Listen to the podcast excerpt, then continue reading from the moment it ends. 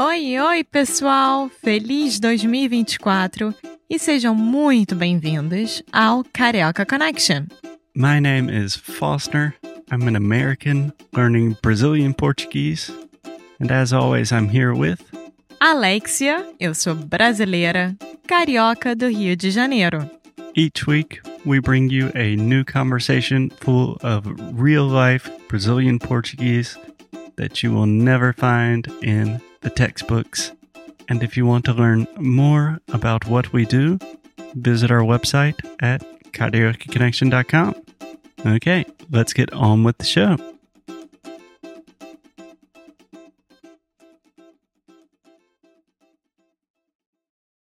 Oi, oi, pessoal, bem-vindos a mais um episódio de Cooking with Carioca Connection ou Cozinhe com Carioca Connection. O episódio de hoje nós vamos continuar falando sobre vocabulário de cozinha, de cozinhar, de. É, é disso. De comida. E, claro, eu estou super bem acompanhada do nosso querido Foster. Oi, gente. Parece um prato de cozinha. Eu estou super bem acompanhado com, sei lá, batata frita.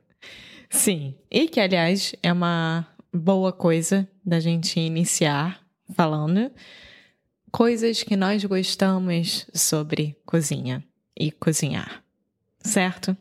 É.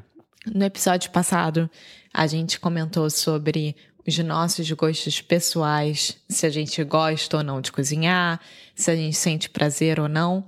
E no episódio de hoje, a gente vai falar sobre as coisas boas que cozinhar pode te trazer. É. Basicamente, no último episódio, a Alexia falou que ela não gosta de cozinhar. Eu tentei discordar com isso, mas eu acho que concordamos que o ato de cozinhar é é uma coisa boa. Pode ser super prazerável. Prazerosa. Prazerosa. Qual seria uma palavra mais normal? Pode ser muito bom. É, muito divertida, boa. E também eu acho importante um ser humano saber se alimentar. Eu concordo plenamente. Eu acho que cozinhar é uma coisa que é sempre feita com muito amor, né? Então, a gente até fala que quando você cozinha com amor, a comida tem um gosto muito melhor. Sim. Então, Alexia, eu quero falar sobre como a gente pode trazer mais desse amor nas nossas vidas diárias. E tem uma outra coisa muito engraçada que eu acabei de lembrar que quando a pessoa coloca muito sal na comida, tipo na hora de estar tá cozinhando mesmo, tá? E aí você vai colocar os seus temperos e etc. E aí vamos supor que a pessoa colocou muito sal. Aí você serve a comida, as pessoas comem aquela comida e percebem que tá muito salgada. Hum. Aí a gente pergunta: "E fulano tá apaixonado, né? Colocou sal sem nem perceber, tipo, a cabeça tá longe, o sal caiu e etc. Então, É, quando a comida tá entendi. muito salgada, significa que quem cozinhou tá muito apaixonado. É. E no caso, fulano, fulana, isso é qualquer pessoa. Sim. É nome. Yeah. É tipo John Doe, Jane Doe. Yeah. E então, quer dizer, você pode dar mais um exemplo? Quer dizer que- a pessoa que está cozinhando não está prestando atenção, tá a desligado. cabeça está nas nuvens. É isso, tá apaixonado. Ah. então, como é que usa mesmo? A pessoa tá apaixonada. Não, mas, por exemplo, nossa, esse prato é muito salgado. Não, não tem uma regra de como usar. É, simplesmente, tipo, você tá comendo, a comida tá muito salgada e fala, ei, quem é que tá apaixonado? É, Meio que. quem é que fez essa comida? Quem é que tá apaixonado?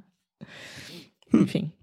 E sim, eu concordo que o ato de cozinhar é uma coisa muito saudável, tanto para a cabeça quanto para o seu corpício, é óbvio.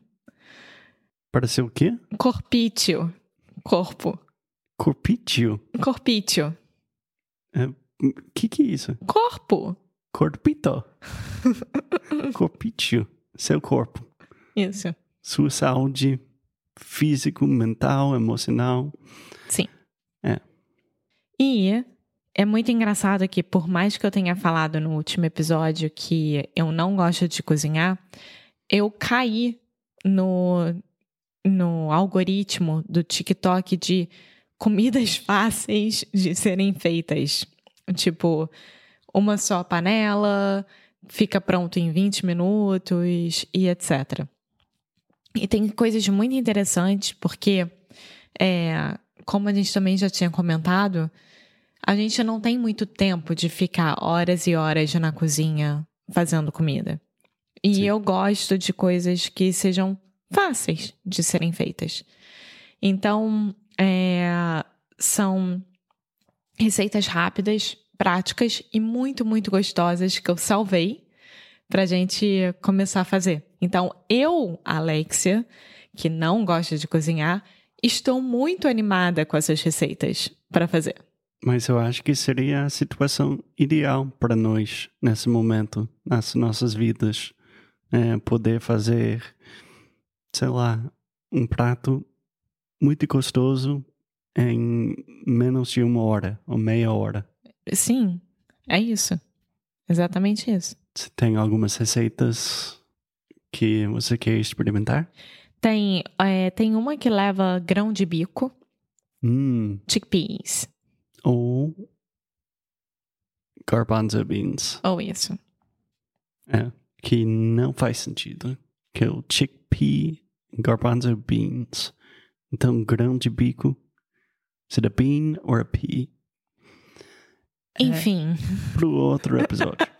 que leva grão de bico, leva umas verduras e legumes e batata. Então é batata doce que você é, cozinha a batata doce antes, né, para deixá-la bem molinha. Uhum. E você coloca o grão de bico e essas coisas por cima. Eu tô falando, tá me dando água na boca. E você come praticamente de colher, porque a batata doce fica completamente molinha Uhum. para comer.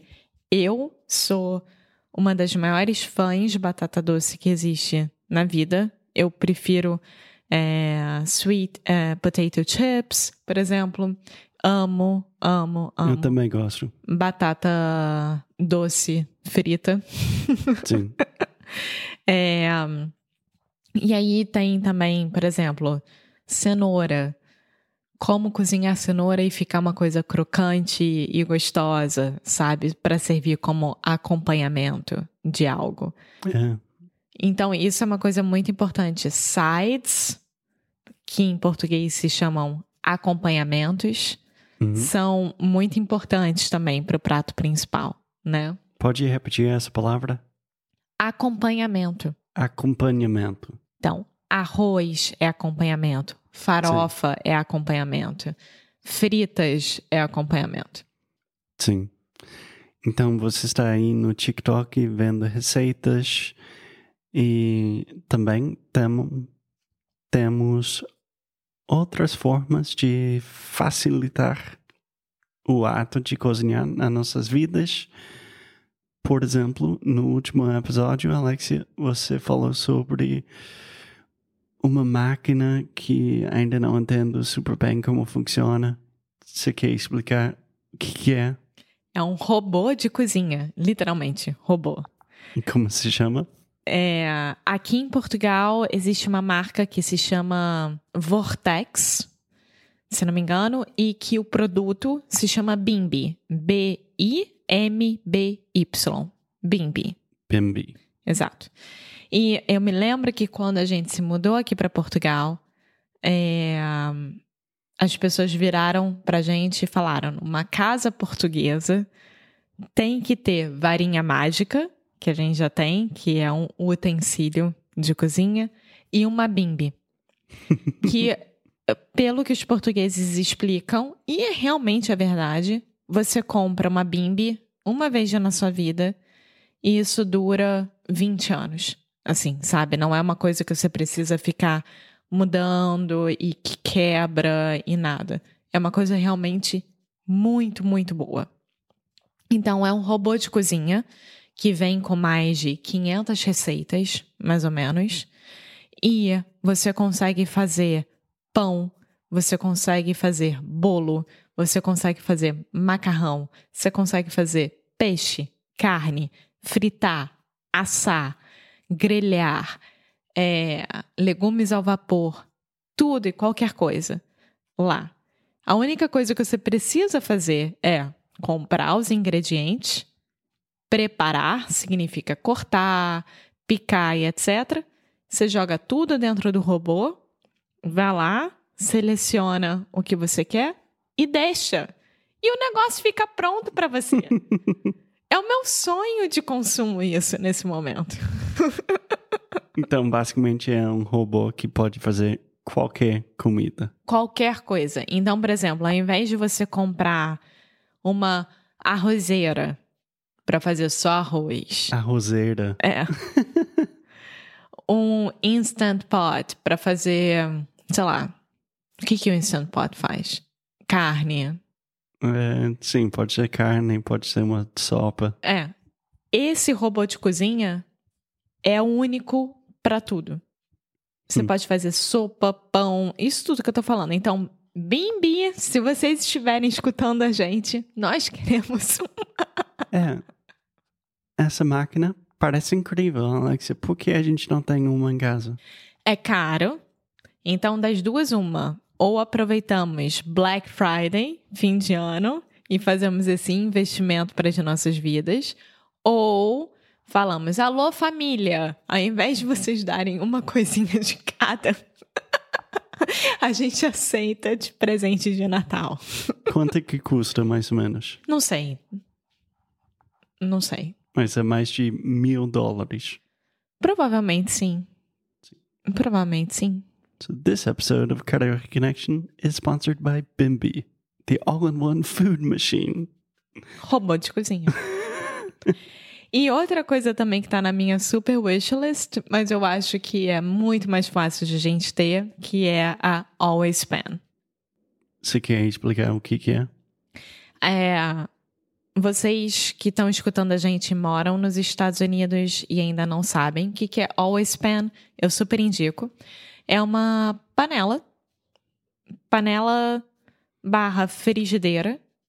É. É, então. É complicado isso.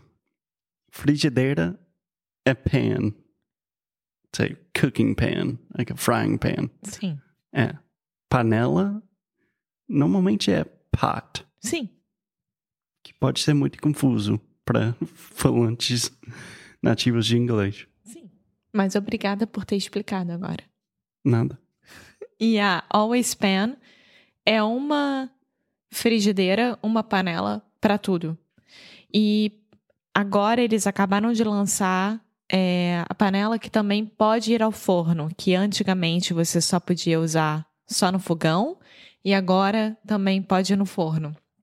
Então, é o meu sonho de consumo para a cozinha. Eu acho incrível a gente deu para os seus pais e tenho certificado Laura Hodge, mãe do Foster, de aprovação total então, eu tô muito animada pra gente talvez ter no futuro. É, minha mãe adora e ela cozinha muito bem. Pois é.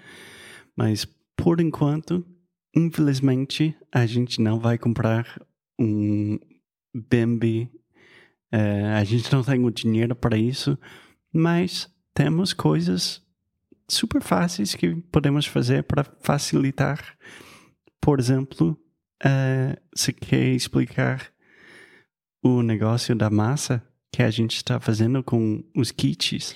Ah, sim. Nós descobrimos aqui no Porto uma, uma fábrica artesanal de massa de macarrão, ou seja, de pasta.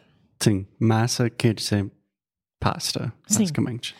E se chama Nona Pasta Fresca Claro, que se chama Nona. Sim. A coisa mais italiana. Nona. E um, a gente experimentou um kit de carbonara, se eu não me engano, foi o primeiro.